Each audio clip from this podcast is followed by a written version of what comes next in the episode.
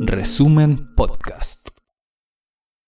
quiero darle la bienvenida en este caso al doctor Alfredo Riquelme y agradecerle la deferencia que tuvo de aceptar la invitación que le formulamos hace ya un par de semanas atrás para que nos acompañara en, en esta nueva jornada.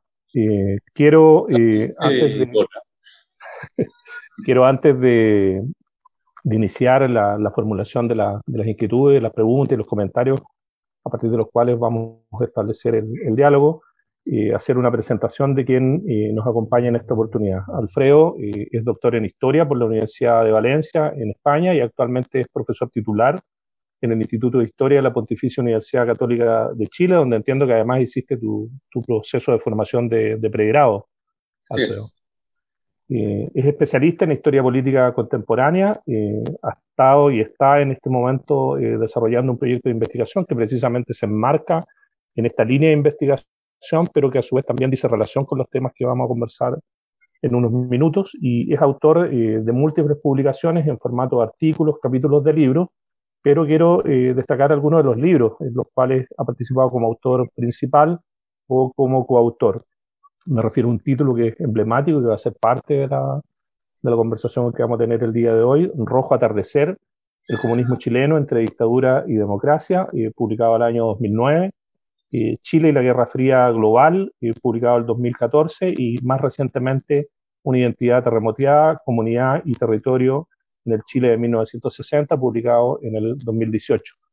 Y junto con ello, reitero, Alfredo tiene una muy vasta y dilatada trayectoria como investigador y, y evidentemente divulgando los trabajos eh, que él ha realizado en formato eh, de capítulos de libros y de artículos.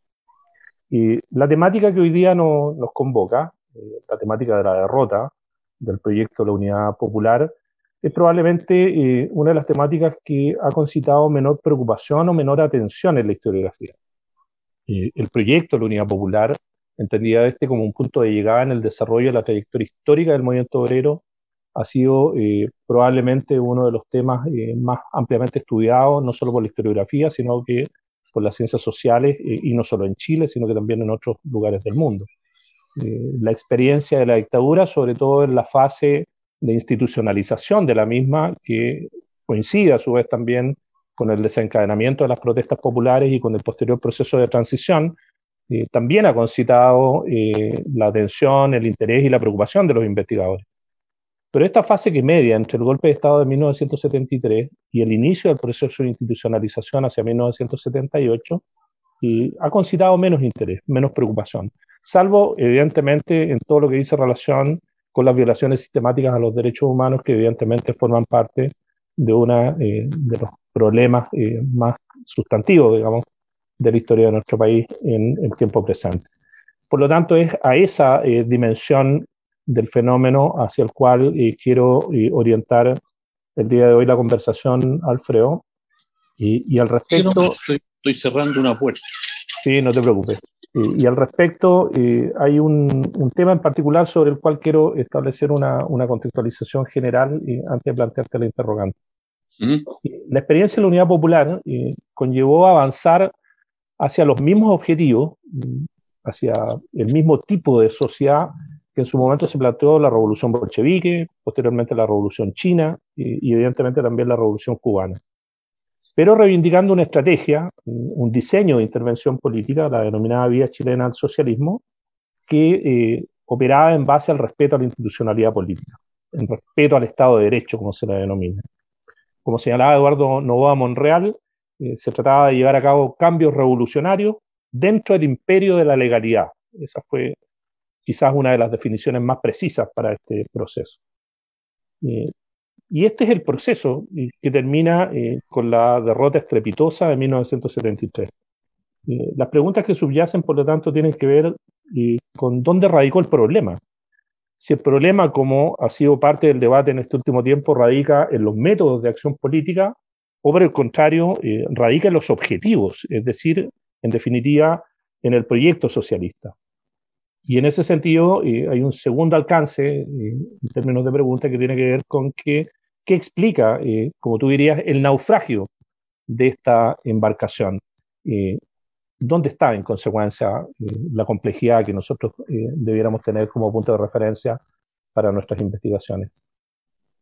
Bueno, muchas gracias, Igor, por la invitación y, por la oportunidad de hablar de estos temas que, como tú bien decías, me han ocupado como, como historiador largamente y a los cuales hoy día estoy dándole otra vuelta de tuerca, digamos, como se dice, con mi actual proyecto Fondesit. En verdad yo, yo entré a estudiar historia a la católica el 74. Voy a contar esto brevemente. El 74 eh, y, y, abandoné los estudios de economía en la, Universidad de Chile, que había iniciado el año 73. Y por lo tanto, incluso mi, decisión de estudiar historia tiene que ver con, eh, con eh, pensar la derrota, pensar la derrota, ya que no iba a poder eh, contribuir a, a, la construcción de la economía planificada. Y siempre había tenido una vocación por la historia, en verdad leía leía mucho más historia que economía, y, eh, pero fue en esa coyuntura que, que, que, que, opté por la, por la historia y en ese sentido este, este es un tema que, me involucra no solo como eh, profesionalmente, sino que también eh, existencialmente. Y hemos hecho un esfuerzo durante muchos años para tratar de pensarlo con, con frialdad, con, con, con distancia, eh, para hacer de, esta experiencia, como otras del, siglo XX, no solo fuente de inspiración, sino que también fuente de, advertencia, digamos. Ya eh, en el fondo, a mí siempre me ha importado mucho eh, mirar eh, esta, mirar lo que fue la experiencia de, la Unidad Popular y otras experiencias socialistas del, del siglo XX. Yo pienso que trato de mirarla con bastante eh, realismo, digamos, ya, eh, porque, en fin, están llenas de, logros, pero también están llenas de, de tragedias, ¿ya? En el caso chileno, y yendo ahora directamente a la, a la pregunta que, que, me hace, que es una, una, pregunta bien, bien amplia, vamos a tratar de, de, cumplir con lo que hablamos hace un rato, tratar de ir directo a la, a la, a la respuesta en la medida de lo posible. Eh, yo creo que a ver, si tú planteas que eh, el, proyecto de la Unidad Popular tenía como meta construir una sociedad de lo que entonces se llamaba el socialismo real, y que lo que la diferenciaba de experiencias como la soviética, la cubana, la china, era, sería el, camino, la vía, un poco lo que, lo que está ¿no? en esa célebre y tan reiterada frase que el Che Guevara le escribió a Salvador Allende en, eh, al dedicarle guerra de guerrillas que decía a, Salvador Allende que por otros caminos, algo así, quiere conseguir lo mismo, ¿no? Bien, yo la verdad es que, es que pienso que pienso que la relación, pienso que yo no veo que la diferencia entre el proyecto de vía chilena al socialismo y el de los socialismos reales haya sido solamente un tema de estrategia, un tema de, de, procedimiento, un tema, un tema finalmente em, limitado a encontrar unos instrumentos adecuados a la realidad chilena para construir un tipo de sociedad que sería como en, lo esencial idéntico a lo largo del, mundo. ¿no? Yo creo que en la medida que el propio, el propio Allende eh, se planteó, bueno, no solo Allende, Allende y una parte de la, de la, de la Unidad Popular, eh, se, se, planteó eh, iniciar la construcción del socialismo, eso estaba en el programa de la, de Unidad Popular, se planteó iniciar la construcción del socialismo eh, manteniendo el Estado de Derecho, manteniendo eh, el pluralismo político eh, y, la, democracia representativa. ese, ese eh, esa construcción política se diferenciaba radicalmente de lo que habían sido los proyectos de construcción socialista eh, de orientación marxista, revolucionaria, digamos, que se planteaban derechamente transitar del, no, no corregir, no atenuar el capitalismo, sino que transitar del capitalismo al socialismo. Yo creo que justamente la, lo que distingue a la experiencia chilena 1970-73 en el marco de las revoluciones de orientación socialista o procesos revolucionarios de orientación socialista del siglo XX, conducidos por partidos que se percibían a sí mismos como marxistas revolucionarios, es esta, esta, esta innovación radical de articular una economía centralmente planificada, ¿no? Igual había áreas de la economía privada, cooperativa, autogestionada, pero, pero en el fondo el, el, sector hegemónico de la economía iba a ser el área de propiedad social, que finalmente era un área de propiedad estatal, y basada básicamente en la nacionalización de las riquezas básicas, el control de la banca, eh, el comercio exterior y las principales empresas industriales del, del, país. Yo creo que en ese sentido, sí, yo compartiría tu, tu afirmación en el sentido que el, el, modelo económico que se quería construir se asemejaba a los de los países, digamos, de lo que en ese tiempo se llamaba socialista real. Pero eh, la, la apuesta por el pluralismo político, por la democracia, y por el Estado de, de, de, Derecho lo apartaba. Además que estas tres cosas estaban muy vinculadas a lo que en ese tiempo se debatía más entre la izquierda, más que en, entre los partidos de izquierda, que era el tema de lucha armada o, vía pacífica o vía no armada. Tenía muchos nombres, pero en el fondo era si el tránsito al socialismo iba a implicar una guerra civil, como había implicado en países como como, digamos, Rusia o China o la propia Cuba o donde, se, donde, o donde las revoluciones de orientación socialista habían estado asociadas a, a, a, guerras de liberación nacional, o el camino chileno al socialismo se iba a hacer en el marco, digamos, de una resolución pacífica de los conflictos, pacífica en el sentido, to, todos los que estaban conduciendo el proceso eran marxistas, digamos,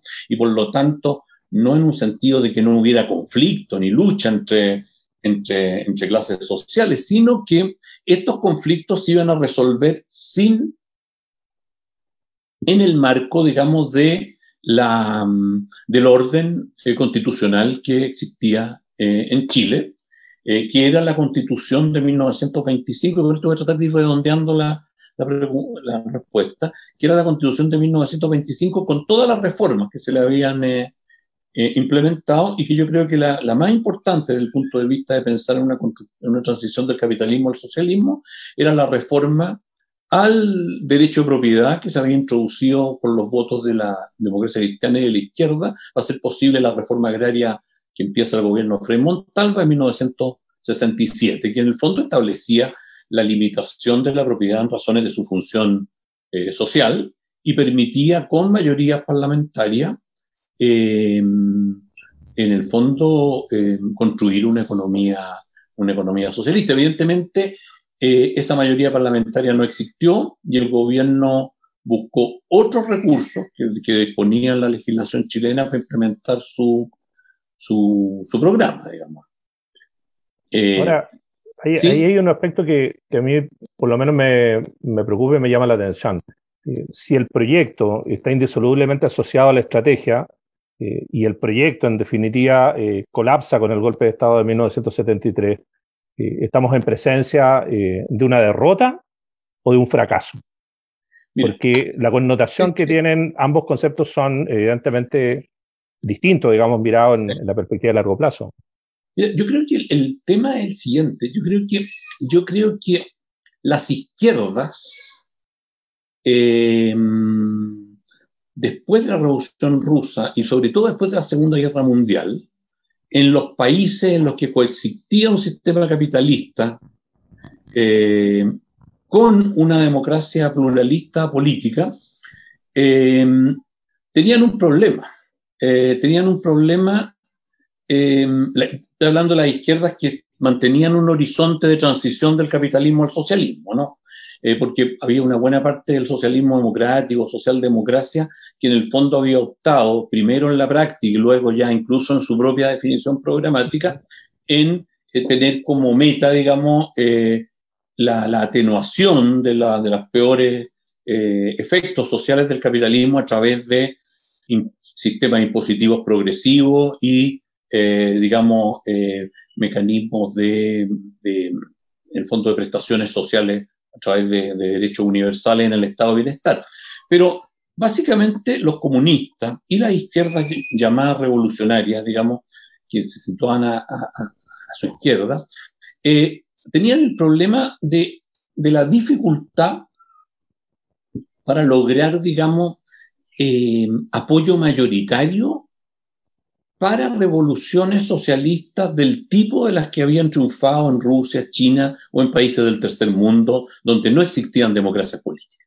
Es decir, era impensable tanto el triunfo en esos países de revoluciones eh, al margen de la, de la, institucionalidad, en, situaciones en que no existía una ruptura, un colapso del Estado, como el que se vivió en Rusia después de la Primera Guerra Mundial y que condujo a la sucesión de revoluciones que terminan en la toma del poder por los bolcheviques, o, o, situaciones asociadas, digamos, a, eh, em, a, quiebres de crímenes, muchas veces asociados a sistemas coloniales. Es decir, en lo que se intenta hacer en Chile, y en este sentido yo quisiera pensando para, yo, y pensando en, el, proyecto que estaba viendo el caso europeo, lo que se quería eh, eh, implementar en Chile no era, yo diría, lo, lo no, radicalmente novedoso de la unidad popular es que en Chile es donde se intenta hacer. Es decir, en Chile se intenta durante casi tres años llevar adelante un proceso de transición del capitalismo al socialismo con todas las características que hemos eh, coincidió, pero manteniendo eh, la estructura democrática eh, pluralista, el Estado de Derecho y tratando de evitar una, una, confrontación militar. pero eso estaba en el proyecto de la izquierda, al menos de los comunistas de Europa Occidental, desde fines de la Segunda Guerra Mundial. ¿no? eso, eso forma parte de las vías nacionales. Al... ¿Se escucha o no? Sí. ¿Aló? Sí, sí, te escucho. Sí, perfecto. Y pero un momento, pero se salió un tiempo, un rato, ¿no? Sí, me da la impresión que tú. O este Igor Tú te saliste. estamos, como lo señalamos en la introducción, eh, discutiendo con, con Alfredo Riquelme Segovia en torno a la crisis de la Unidad Popular y el proceso político que se inaugura tras el golpe de Estado de 1973. En la parte técnica me informan que eh, ya se recuperó sin problemas el, la comunicación, Alfredo. De manera que. Sí, que estamos, perdona, es que tuve que cambiar, tuve que salirme de una y entrar en otra dimensión. Perdón, ¿qué fue lo último que dije? Estaba ahí redondeando respecto de esta idea que yo te planteaba eh, en torno a que si estamos en presencia de una derrota, o de un fracaso. del proyecto. Yo creo que hubo, obviamente, lo de la derrota yo creo que es indiscutible. El punto está en si además de la derrota, le, si, interpretamos la derrota como un fracaso. Y yo creo que evidentemente una derrota de esas dimensiones es un fracaso. O más bien yo diría que son varios fracasos a la vez.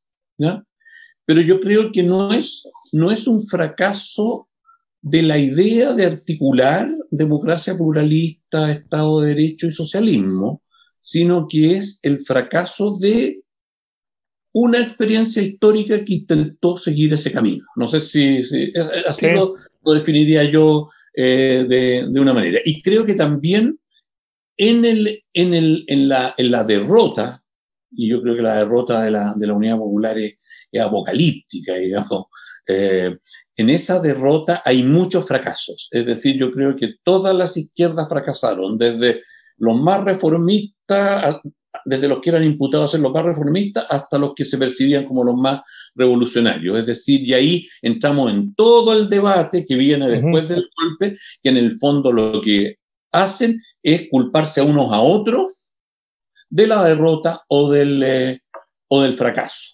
Y que yo creo que, que, que, hoy día, yo creo que lo interesante es mirar esto con el, con, el, tiempo que ha transcurrido y también con las herramientas que nos entrega el, oficio de, de, historiadores, es tratar de interpretar de un modo un poco un poco que no repitamos en nuestra interpretación, no me refiero a nosotros dos, sino que en general el conjunto de, estudiosos del tema, en el fondo los puntos de vista, es decir, que no nos transformemos en voceros de los distintos puntos de vista que en ese momento eh, eh, existieron, sino que tratemos de explicarlo eh, históricamente. Esa sería como mi, mi respuesta.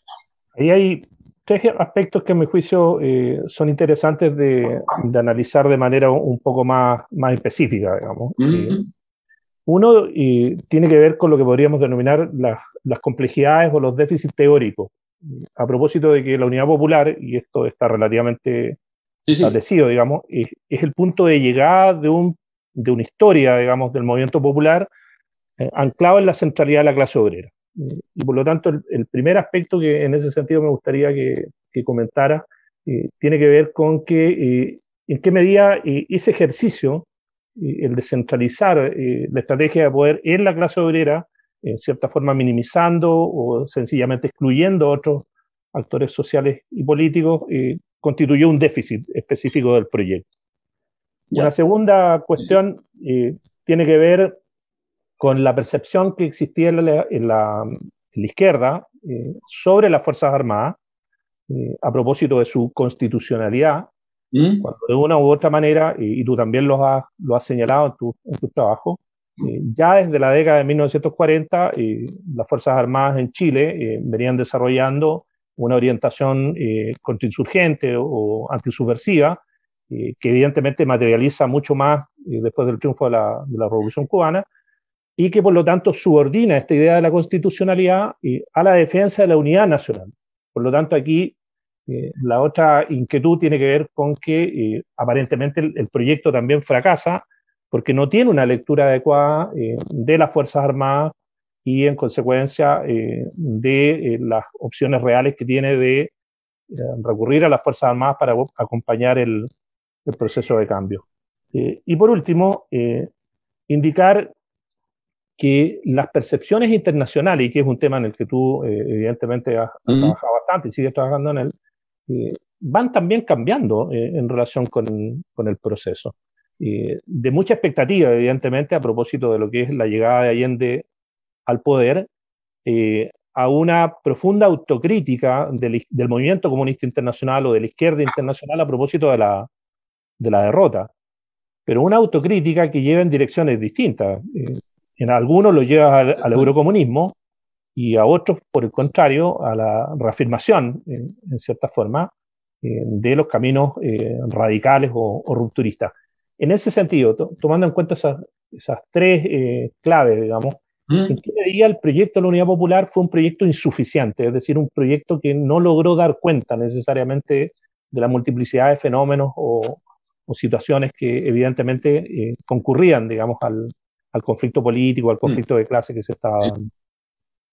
Te voy a, dar una respuesta eh, radical, pero en otro sentido. Yo creo que, yo la verdad es que cada vez estoy más convencido que el famoso vacío teórico no, no, fue, no fue la causa de nada. Yo creo que, estoy, estoy, exagerando tal vez, no fue la causa de nada, pero creo que no fue un factor determinante. ¿Por qué? Porque creo que creo que los grandes cambios históricos que se hacen desde la esfera política con la voluntad de, darle un giro a la historia, se hacen siempre desde representaciones que están muy alejadas de, la, de un análisis eh, realista de, de lo que está ocurriendo. No sé si se entiende. Y en ese sentido, yo, yo soy muy crítico, porque finalmente, ¿qué hay detrás de esta visión de que hubo un vacío?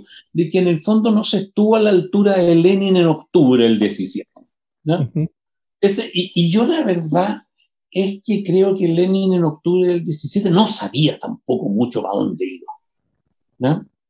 Más allá de ciertas cuestiones muy centrales respecto a la orientación socialista de la, de la revolución, eh, y bueno, varias cosas que están en su escrito, pero también va, va cambiando mucho, digamos, en, su, en sus percepciones entre abril y, y octubre, y para qué decir después cuando tiene que enfrentar la guerra civil, el comunismo de guerra, la NEP, etc. Es decir, yo creo que bueno, incluso uno podría llegar a pensar que, el legado que la izquierda revolucionaria del siglo XX tiene del leninismo es de una, es de una flexibilidad política eh, enorme, ¿ya? Entonces, en ese sentido, pero yo creo que en el fondo la historia se hace siempre con vacíos teóricos y, ideológicos. No sé si, ¿para qué, Decir la, ¿para qué decir la Revolución Francesa? ¿no?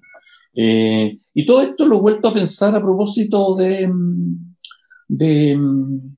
del Chile actual también, del Chile post-octubre de 1918, digamos, donde en el fondo la relación entre procesos objetivos, interpretaciones, voluntades, es, es realmente mucho más compleja que el modo en que lo que yo llamo la reificación de la noción de revolución en los leninismos, o en las distintas vertientes que salieron del leninismo, ya sea la estalinista, después la soviética post-estalinista, la trotskista, la maoísta, la guevarista, todas, en el fondo hicieron de, la revolución, que es un fenómeno histórico, al cual yo le tengo respeto y valoración como fenómeno histórico, lo transformaron en, como en un concepto o en una noción como parte de una doctrina que había que aplicar más o mejor. Y yo creo que los fracasos muchas veces tal vez tienen que ver con, con exigir una, una, una, una, claridad que en la historia es muy difícil de, de, de, exigir. Espero que lo que acabo de decir no se lea como, como un llamado a no preocuparse de, de, de, de en el fondo, de, de hacer política eh, racionalmente. Yo creo que hay que hacer política racionalmente, pero sabiendo que siempre estamos limitados respecto a nuestra posibilidad de, de hacerla. Entonces, en ese sentido, yo creo que, yendo ahora tú, brevemente a, las preguntas, respecto al tema de la clase obrera. Eh, yo creo que la, a ver, y como ustedes son el centro de estudio histórico de la izquierda y la clase trabajadora. Yo creo que el tema de la clase obrera es un gran tema a pensar historiográfica y políticamente. Yo, yo la verdad es que hace muchos años prefiero hablar de trabajadores. Eh, prefiero hablar con trabajadores porque yo creo que hay que pensar la política y la historia política con sujetos que tienen identidades múltiples, ¿no? que forman parte de tienen ciertas condiciones sociales, tienen ciertas experiencias comunes, pero también tienen diversa identidad. Entonces, eh, y, ver a los. Y, en ese sentido, yo creo que la, unidad popular, en el, o más bien, más que decir lo que le faltó, yo creo que pensar una política de izquierda en el siglo XXI a partir de experiencias como la de la unidad popular, que sería la manera en que me gustaría plantearlo, implica pensar de otro modo la relación entre trabajadores, pueblo, nación y ciudadanía. Los tres primeros conceptos estaban muy presentes en la época de la Unidad Popular en el debate de la izquierda. Pues, digamos, trabajadores o clase trabajadora, pueblo y, y, nación. De hecho, Allende murió diciendo viva Chile, viva el pueblo, vivan los trabajadores, ¿no es cierto? Y el gobierno en general había bastante consenso en la izquierda, o el gobierno y los que no están tan convencidos del gobierno, el proceso, eh, valorarlo como nacional, popular y revolucionario. Pero yo creo que lo que faltó pensar más en la unidad popular, precisamente porque era un socialismo que se hacía en el marco de una democracia representativa y pluralista, y que en ese sentido no rompía con las instituciones liberales, lo que faltó pensar mejor es el concepto de cómo se articulaba el conflicto de clase con una ciudadanía que es universal. No sé si se... y, y, apela también a otro tema que yo creo que le faltó a la izquierda de la época y que yo creo que sigue siendo un tema abierto, que es el fondo de cómo se articulan las voluntades colectivas con las voluntades individuales. ¿Se entiende? Porque cuando uno habla de ciudadanía está interpelando al pueblo, pero como conjunto de ciudadanos y ciudadanas. Cuando uno habla de pueblo, esa, esa palabra es mucho más polisémica, digamos, y puede, ser, puede ir desde, desde el pueblo, digamos, el pueblo de, del que apelaban todas las izquierdas revolucionarias del siglo XX hasta el folk, digamos, eh, nacional socialista, digamos, y todo lo que cabe entre medio. Entonces, creo que ahí hay una, una articulación entre, entre, y eso tiene que ver con que efectivamente la unidad popular y la izquierda en general, yo creo que tuvo primacía y hegemonía en todas las organizaciones de clase, que podríamos llamar, o de clases populares, ¿no? incluso presencia en clases medias.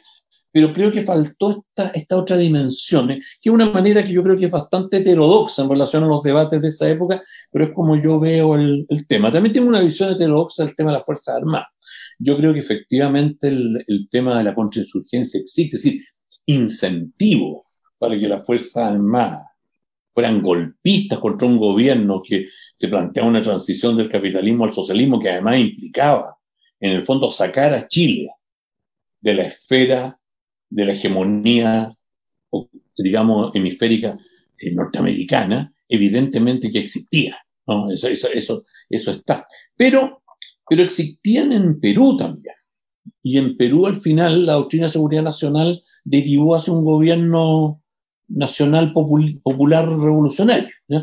Y existían en Chile también, donde esa, esa tendencia yo creo que no, no, no, no, estaba presente, tal vez incipientemente durante la Unidad Popular podía haberse desarrollado.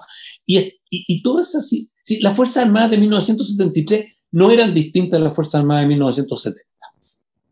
En 1970, los intentos norteamericanos, que, que no tuvieron límite, con apoyo de la extrema derecha nacional, ¿no es cierto?, que llegaron hasta el asesinato del comandante jefe del ejército, en el fondo fracasaron. En 1973 tuvieron éxito.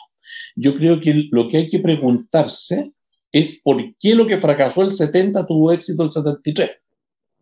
O a veces he llegado a pensar que lo que hay que preguntarse es cómo fue posible que un proceso de la radicalidad que tenía la Unidad Popular en términos de cambio de las relaciones sociales de producción, pero no solo de eso, también por algo que, que, que, es inherente a un proceso revolucionario que es muy importante y es el cambio de las relaciones de poder entre clases sociales, pero no así como colectivos, sino también entre personas. Es decir, lo que, eh, lo que otros historiadores, hablando por ejemplo de la, de, la, de la República Española y el Frente Popular Español, y, y, el odio que eso desata, no solo entre los sectores altos, sino que también entre ciertas clases medias, llaman la ruptura de las normas de, históricas de deferencia social. Yo creo que todo eso, digamos, eh, to, todos esos cambios de un modo u otro son los que fueron generando una situación en la cual eh, el, el, el, golpismo militar pudo abrirse paso. A, lo, a los golpistas les costó mucho contar con el ejército. De hecho, yo creo que cuentan con el ejército una vez que la democracia cristiana, o al menos el, sector hegemónico de la democracia cristiana, eh, se alinea con, eh, con, el, eh, con la apuesta de derrocar al gobierno, pero eso es después del, del, del tanquetazo el 29 de junio del, del 73. ¿ya?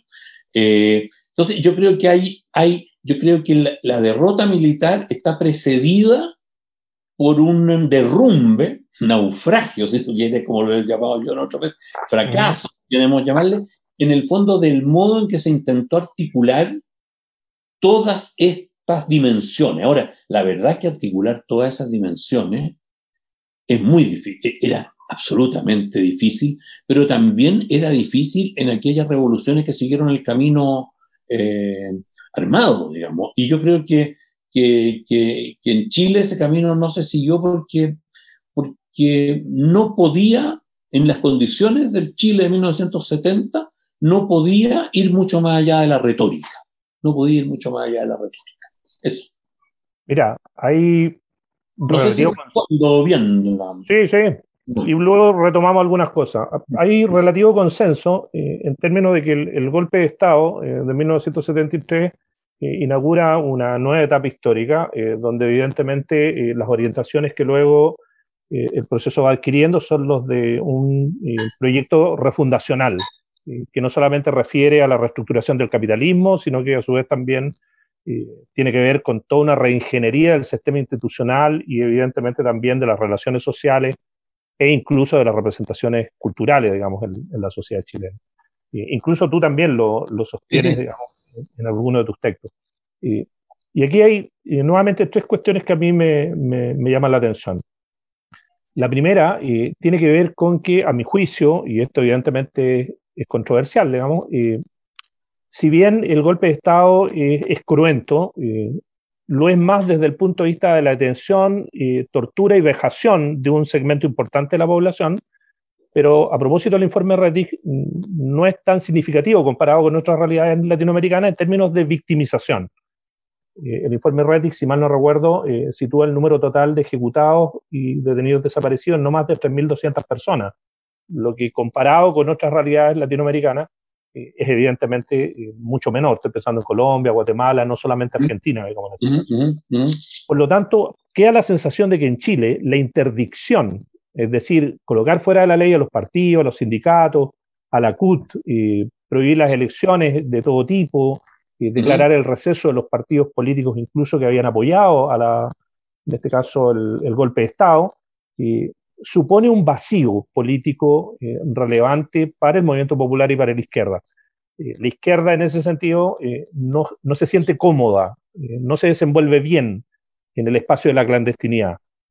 Pareciera que en términos de cultura política, el espacio natural de la izquierda es la institucionalidad. Ese es un primer, un primer elemento. Y el segundo eh, tiene que ver, eh, en este caso, con los diagnósticos que elabora la izquierda inmediatamente después del golpe de Estado de 1973. El diagnóstico inmediato, por denominarlo de alguna manera. Eh, el MIR saca una declaración en diciembre del 73, donde enfatiza que, la derrota no es una derrota de los revolucionarios, sino que es la derrota del reformismo. por el contrario, el Partido Comunista, que también saca una declaración en diciembre del 73, eh, sostiene que eh, el gran problema, eh, en definitiva, del gobierno de la Unidad Popular fue su incapacidad para poder construir alianzas amplias que en este caso permitieran motorizar el, proceso de cambio. Mientras que el Partido Socialista, en un documento muy emblemático de marzo del 74, señala que el problema estuvo en la vanguardia, en el sentido que no se logró articular una vanguardia de partidos de la clase trabajadora, de la clase obrera. ¿Por qué te enfatizo esto? porque queda la sensación de que los problemas de fondo que de una u otra manera llevaron eh, a la derrota quedaron eh, subsumidos eh, en, esta, en este diagnóstico inicial y que la perspectiva siguió siendo una perspectiva optimista, es decir, claro, estamos en el suelo, pero desde el suelo renacemos y volvemos a retomar el camino del cambio revolucionario afiatando mejor o cohesionando mejor a la vanguardia, los socialistas, construyendo alianzas más amplias hacia el centro político, los comunistas, o fortaleciendo la organización revolucionaria a partir de las milicias de la resistencia popular, eh, los milistas. Eh, en ese sentido, por lo tanto, eh, están como estos, dos, estos dos grandes problemas instalados en el, en el momento inmediato. La interdicción, por una parte, del, de la esfera pública, por denominarlo de alguna manera, eh, y estos eh, diagnósticos eh, incompletos o excesivamente optimistas con los cuales se enfrentó inicialmente el golpe de Estado. ¿Qué percepción tienes tú al respecto? Sí, mira, yo, yo, creo que, yo creo que más allá de la, de la dimensión cuantitativa que tú, que tú señalas, yo comparto la tesis de, Steve Stern, o la denominación que Steve Stern le ha dado al, al golpe y, la violencia que se desata desde el Estado, eh, esta noción de policidio, digamos, ¿no es cierto? Em, em, que en el fondo, además de la, además de la, de, la violencia letal, ¿no es cierto? Que, que, que de esos 3.200 personas, la gran mayoría de los de los, de los asesinados, con excepción de los detenidos desaparecidos del MIR, el PS y el PC en los años siguientes, son en las primeras semanas, digamos, de, después del golpe, ¿no? Eh, fue junto a esa violencia letal lo que Chile experimenta es una ocupación militar, ¿no es cierto?, desde el punto de vista físico, ¿no? Muy, muy extrema, ¿ya? Eh, y que va acompañada de la, de la destrucción de todo el tejido, no solo institucional, sino que todo el tejido que en el fondo articulaba la institucionalidad política y, lo, y, el mundo social, ¿no? Eh, de, digamos, desde, de cada municipio, ¿no es cierto? Cada municipio. Las universidades, lo de Chile es extremo. Yo creo que el único país del mundo, eh, hasta donde yo he leído, en que los rectores son oficiales generales de las Fuerzas Armadas en retiro de servicio eh, activo, eh, etc. La militarización es muy violenta. En el fondo, se, elimina, digamos, en, en 24 horas, por así decirlo, toda la institucionalidad, que no es solo la institucionalidad política, sino que también porque en el fondo el Estado de Derecho y la democracia eh, pluralista es mucho más que esas formalidades burguesas que imaginaba la izquierda revolucionaria de la época. Son en el fondo instituciones que permiten la estructuración de una sociedad civil, donde no hay institucionalidad política liberal, pluralista, democrática, no hay sociedad civil independiente del Estado o salvo en una sociedad civil que lo reside, pero con grandes dificultades. Y yo creo que la izquierda se movía muy bien, como tú decías, en la institucionalidad, pero también en la sociedad civil.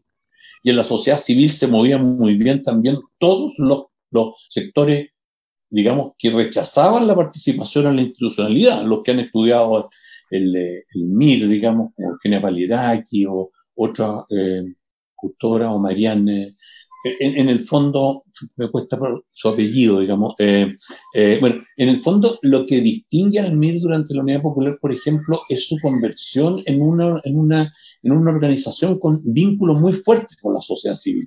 Y eso más aún en el caso de los comunistas, los socialistas, etc. Y además los vínculos, ¿no es cierto?, entre, entre sociedad civil y, y partidos de izquierda son, son, son digamos, de, son, constitutivos, son fundacionales, como entre las más comunales y el POS, etcétera, etcétera. Entonces, todo eso se dificulta, sobre todo yo diría en los tres primeros años de dictadura, en los cuales, digamos, sobre todo los partidos de izquierda que tú mencionabas, están sometidos a un terror estatal, digamos, que, lo, que en el fondo le, da, independientemente de que, de que, esté resistiendo por lucha armada o pacífica, le, los trata a todos como eh, combatientes enemigos, digamos, en una guerra de contrainsurgencia que no reconoce límite de ningún tipo al uso de la tortura, el asesinato, en el fondo con estructuras además clandestinas ellos mismos, etcétera, etcétera, etcétera. Y es en esas circunstancias que se desarrollan estas primeras análisis de la derrota. Y yo creo que tú lo, has, caracterizado muy bien. Y yo creo que lo que hacen esos análisis, los primeros análisis de la derrota, son reafirmar la política que esos partidos habían mantenido durante la Unidad Popular en un momento en el cual esos partidos se sienten amenazados, digamos, de, de muerte, no solo sus militantes, sino que sus propias organizaciones, justamente por el papel que desempeñaron en este, en este fracaso y también por el, acoso al que están siendo eh, sometidos. Y en ese sentido, creo que efectivamente eh, se trata de análisis muy primarios, donde en el fondo lo que se hace es reafirmar lo que había sido la política anterior de cada uno de ellos, que se van a mantener, yo creo, sin, fíjate que curiosamente se van a mantener mientras estos partidos están sometidos a una, a una, a una, a un acoso exterminista. ¿Ya? Si el Partido Comunista persevera en esa línea, en 1975 sacan el famoso documento, el, el ultraizquierdismo caballo de Troya del, imperialismo, el MIR también sigue en el fondo en la otra posición, en el PS ya se empiezan a ver matices, pero la verdad es que va a ser del 77, entre el 77 y 79, perdón, entre el 77 y el 80, cuando los partidos de izquierda chilenos van a desarrollar un análisis eh, sobre, sobre la derrota, digamos, que en el fondo, de alguna manera, abandona la defensa de lo que habían sido sus posiciones durante la Unidad Popular. Y se da la paradoja, ¿no es cierto?, que los, los sectores del Partido Socialista encabezados por Carlos Altamirano, que habían sido los más defensores, digamos, del, del avanzar sin transar y de, y en el fondo la inevitabilidad del enfrentamiento armado, ahora, digamos, hacen un, un tránsito hacia posiciones socialdemócratas, aunque todo eso está bastante matizado hasta fines de los, de los 70, porque además se da en un, en un, en un contexto europeo, occidental, en el cual cierta radicalidad retórica socialista o de sectores anteriormente gauchistas, como decían en Francia, se, mezcla con, con, una posición antitotalitaria finalmente que va derivando hacia una crítica muy fuerte a, todos los socialismos reales, no solo a los soviéticos. Y el Partido Comunista, en el fondo, inicia su, su, su, el giro de su política, que es el año 80, hacia toda la forma de lucha contra la dictadura, porque se inicia ya el 77 en el Pleno del Comité Central del Informe sí. en que está presente el tema, si bien se, se persiste en la idea de la, de la insuficiencia de las alianzas de clase y del tema de la clase media y todo lo demás, se empieza a desarrollar esta idea del vacío eh, militar. ¿ya? Y yo creo que lo que cambia entre los primeros análisis que tú te referías y estos eh, tiene que ver en el fondo con, em, con el encuentro entre estos partidos y sus dirigentes en el exilio o también conversaciones en el exilio que llegan al interior con el conjunto de actores de la izquierda mundial y de muchos intelectuales políticos de la izquierda que están debatiendo el caso chileno muy intensamente durante toda la década del, eh, del 70. ¿ya? Eh, bueno, aquí hay un, Aquí hay un campo en, el que tú has trabajado bastante y ahí quiero llevarte ya eh, para ir eh, eh, ultimando, digamos, las últimas partes de la, de la conversación. y que tiene que ver precisamente con los ajustes que desde el punto de vista político se fueron adoptando como consecuencia, entre otras cosas, no solo de la naturaleza violenta del, del golpe de Estado, de la represión política, sino que también del proyecto de institucionalización que la dictadura comenzó ya a esbozar eh, a partir de 1977. y hay eh, una suerte de análisis diferenciado, digamos, para el Partido Socialista y para el Partido Comunista. En el caso del Partido Socialista, y eso es lo que te quería plantear, eh, llama bastante la atención que el proceso de radicalización que se inaugura hacia mediados de la década de 1950 con el Congreso Programático de 1955 y que sigue ascendentemente, digamos, el Congreso de Linares del 65, el, emblemático Congreso de Chillán del 67, hasta llegar al Congreso de La Serena del 71, y tiene un giro que es bastante rápido y expeditivo entre 1977 y 1979. Los antecedentes en ese sentido de la renovación, a propósito de lo que comentaste recién, eh, son antecedentes que se, se comienzan a construir, digamos, eh, muy tempranamente. Es decir, ahí está como eh, la gran disyuntiva, es decir, eh, la radicalización del PS fue, y esto también es un, aspecto controversial que yo sostengo, fue retórica, pero no necesariamente fue política, por lo tanto no fue tan complejo el giro hacia posturas conservadoras o hacia posturas socialdemócratas inmediatamente después. Mientras que en el caso del Partido Comunista eh, da la, sensación que hay otros elementos que me gustaría que, me pudieras comentar. Mm. Primero, efectivamente, eh, ese pleno del 77 me parece que es tremendamente relevante como punto de, partida, pero ahí, por ejemplo, a mí me subyace la duda eh, de que, si bien comparto contigo que hay una influencia de la Unión Soviética y Europa del Este en este giro, yo tengo la percepción que hay también una influencia cubana eh, muy fuerte, digamos. No, absolutamente. Yo creo que es la más determinante. De hecho, la partida de los combatientes comunistas a Nicaragua tiene que ver más con Cuba que con la Unión Soviética. Lo segundo eh, tiene que ver con el hecho de que la superación, o sea, que, o al revés, que este giro en la política del Partido Comunista es entendido como una superación, no como una eh, involución, a propósito de un concepto que, que tú utilizaste en un, en un texto. Y ahí eh, yo tiendo a pensar que el componente armado en, en, las definiciones estratégicas del PC siempre fue complementario, es decir, los comunistas definen la lucha armada para derrocar la dictadura y restaurar la democracia, no para avanzar hacia un camino eh, de conquista del, poder. Por lo tanto, el alcance mm. de la lucha armada a mí me parece que es un alcance más bien eh, limitado o reducido. Y por último, eh, tú señalas que hay un debate entre ortodoxos y heterodoxos a propósito de este giro, pero a mí me queda la sensación, además, y te coloco dos ejemplos, Raúl Pellegrín y Mauricio Hernández mm. Norambuena, y, que son dos dirigentes emblemáticos lo que luego fue eh, el Frente Patriótico Manuel Rodríguez, tenían 14 años para el golpe de Estado de 1976. por lo tanto, uno podría decir, eh, no son necesariamente parte de esta cultura política tradicional del Partido Comunista. A mí me queda la sensación de que hay un recambio, a su vez también no solo político, eh, sino que generacional, y que incide fuertemente en este proceso de radicalización que, que va a tener el PC a fines de los 70, comienzos de los 80. Eso. Sí. ¿Se me escucha? sí. sí. Primero que te vi que quedaste congelado y me asusto cuando eso ocurre. Oye, no, mira, eh, bueno, cada uno de estos dos temas nos daría para seguir otra hora más, pero como no se puede, eh, a ver, brevemente, he estudiado más al PC que al PS, pero brevemente sobre el PS eh, y sobre el PC. Yo creo que, yo creo que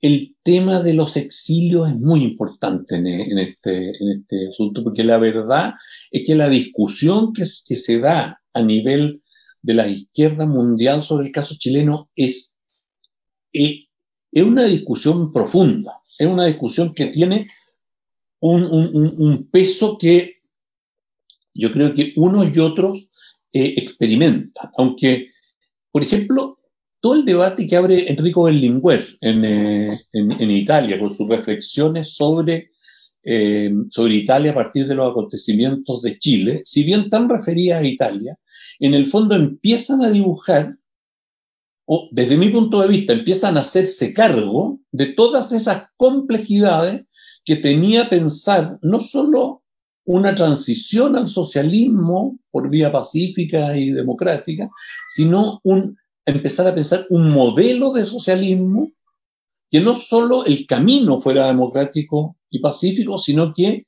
el propio socialismo lo fuera. Y eso significaba romper con el modelo finalmente de dictadura revolucionaria, ¿no? Que se había impuesto desde Lenin y que en el fondo habían seguido Trotsky, Mao, Trotsky, Stalin, Mao, Guevara y todos los demás, ¿no? Entonces, yo creo, y eso en el caso chileno eh, si bien aquí se plantea un camino distinto y, yo incluso considero que en la práctica un modelo distinto, nunca se llega en el fondo a discutir las bondades en esos otros países de estos otros modelos. Lo que pasa en los años 70, a partir del comunismo italiano, pero después lo va asumiendo el comunismo español y el francés también, y muchos intelectuales de izquierda, incluso muchos que habían sido de extrema izquierda en Europa, es en el fondo un, abrazar la idea de unir democracia y, y, socialismo, planteando que eso no es la socialdemocracia.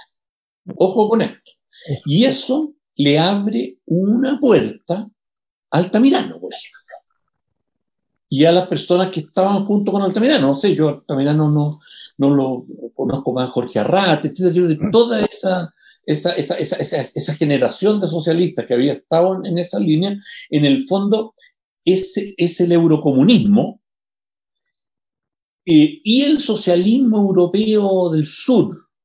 Que en España, Felipe González, recordemos que durante la transición española juega en algunos momentos a estar a la izquierda del Partido Comunista, con, eh, con Carrillo. Pero en el fondo hay un, hay un yo creo que los 70 son una época de mucha transformación en la, izquierda. Entonces, yo creo que el, eh, el camino hacia... Ahora, ¿qué pasa? Que esta idea de articular democracia con socialismo, pero con socialismo como superación del capitalismo, en el Partido Socialista chileno fue una estación, de, fue una estación, no de llegada, sino una estación de paso, que duró hasta que en el fondo se pasó de estar influidos por el eurocomunismo a estar influidos y de algún modo asociados políticamente a comienzos de los 80 eh, a, a, proyectos políticos como los de François Mitterrand en Francia, Bettino Craxi en Italia y Felipe González en España. El caso de los comunistas yo creo que está muy asociado estamos hablando de partidos políticos y dirigentes políticos, que en el fondo las evoluciones intelectuales también están asociadas a consideraciones de poder. Y no porque se trate de gente que, en, el fondo eh, eh, pone por encima el poder del pensamiento, no, son, son dirigentes políticos, entonces están asociados a esos dos. En el caso de los comunistas, yo creo que, la, yo creo que tú tienes mucha razón con lo de la influencia cubana, ¿ya? Eh, él ha estudiado menos. Los cubanos no, no, tienen, no han abierto los archivos, digamos, salvo a historiadores de muy amigos, digamos, ¿ya? Eh, eh, y, que, y, que, cada cierto tiempo tienen que hacer, tienen que hacer, dar muestras, digamos, de, de su gratitud. Entonces es más difícil seguirlo, pero evidentemente, en, así como, como, como hay una línea en el, en el PS, pero también en ciertos comunistas, ¿no? Que, que finalmente eh, son derrotados, digamos, en, en, en, en el debate eh, interno. Eh, hay una línea que sigue mucho esta, estas transiciones europeas, ¿no es cierto? la transición española a la democracia es muy importante en este camino. Hay otra, hay otra bifurcación que yo creo que tiene su, tiene su eje en La Habana, aunque también Rolando Álvarez ha mostrado cómo también hay una, un foco al respecto en la República Democrática Alemana, digamos. Eh, pero, pero yo creo que el debate mundial en los comunistas, porque también todas estas tesis de los italianos son contestadas de inmediato por los soviéticos. ¿Por qué? Porque ponían en cuestión la propia legitimidad de ese tipo de, de socialismo. Entonces hay ahí una, una lucha muy dura entre italianos. Es muy interesante, perdona que en los archivos del Partido Comunista Italiano es muy interesante cómo se da ese conflicto entre los italianos y los soviéticos, pero también considerándose en el fondo eh, eh, como interlocutores válidos. ¿no? Eh, no, hay, no es lo que uno pensaba como una mutua excomunión, pero eso sería para otro, para otro tema. Pero en Europa las cosas van en una, en una dirección. Y claramente en, en, América Latina, pero sobre todo en el ámbito del Caribe, Centroamérica, las cosas van en otra dirección. Y en ese sentido yo creo que es muy determinante, es muy determinante, eh, más allá de los debates ideológicos, la decisión que toma el Partido Comunista de Chile, eh, tempranamente, bastante antes del giro hacia, la, todas las formas de lucha, de aceptar la oferta cubana de formar como oficiales militares algunos de sus cuadros juveniles.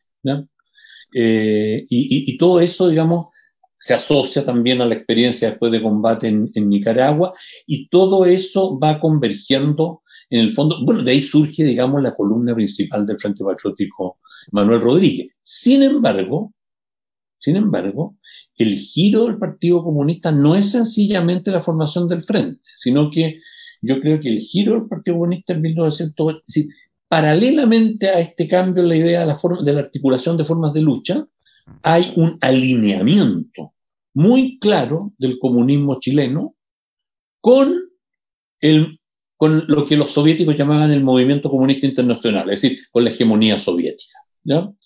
Eh, respecto sobre todo a su debate con eh, las, las, visiones de, el, de la experiencia chilena y su derrota que han ido desarrollando los comunistas en la Europa occidental. ¿ya?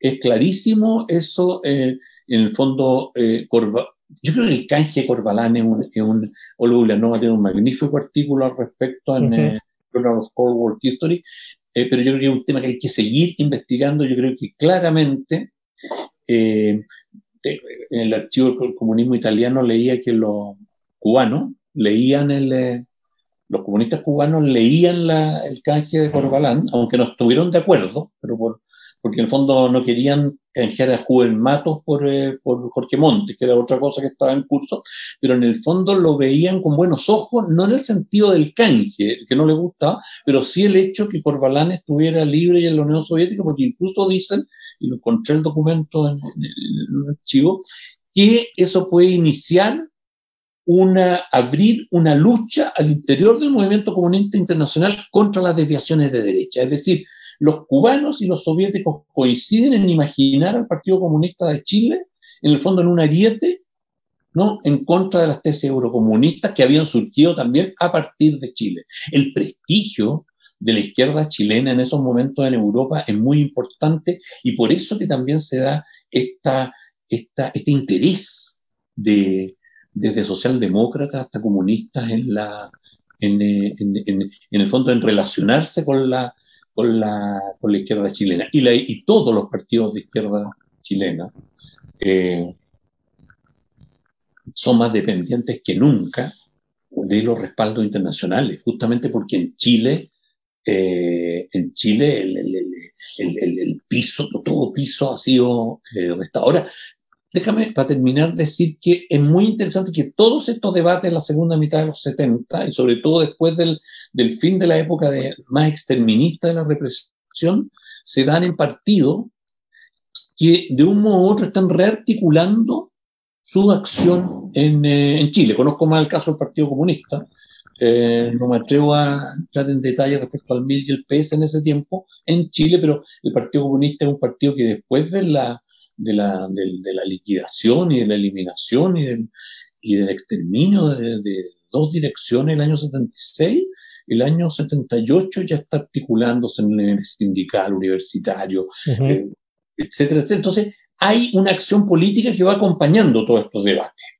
Eh, y bueno, esa sería como mi, mi, mi, mi respuesta. y creo que ninguno da una respuesta definitiva y nosotros hoy día lo que nos corresponde es historizarla, entenderla históricamente y también, yo creo, pensar en qué, de, pensando desde una perspectiva de quienes tenemos una posición de alguna izquierda, digamos, eh, pensar en qué de esos debates sigue siendo actual para pensar, digamos, lo que la unidad popular, para no, para no para no fracasar en aquello que la Unidad Popular eh, no pudo lograr, que es cómo articular, digamos, dimensiones tan distintas y, esta especie de, de, situación inmanejable en que generalmente se producen los cambios sociales radicales, llamémoslo o no, eh, revolucionarios. Eso.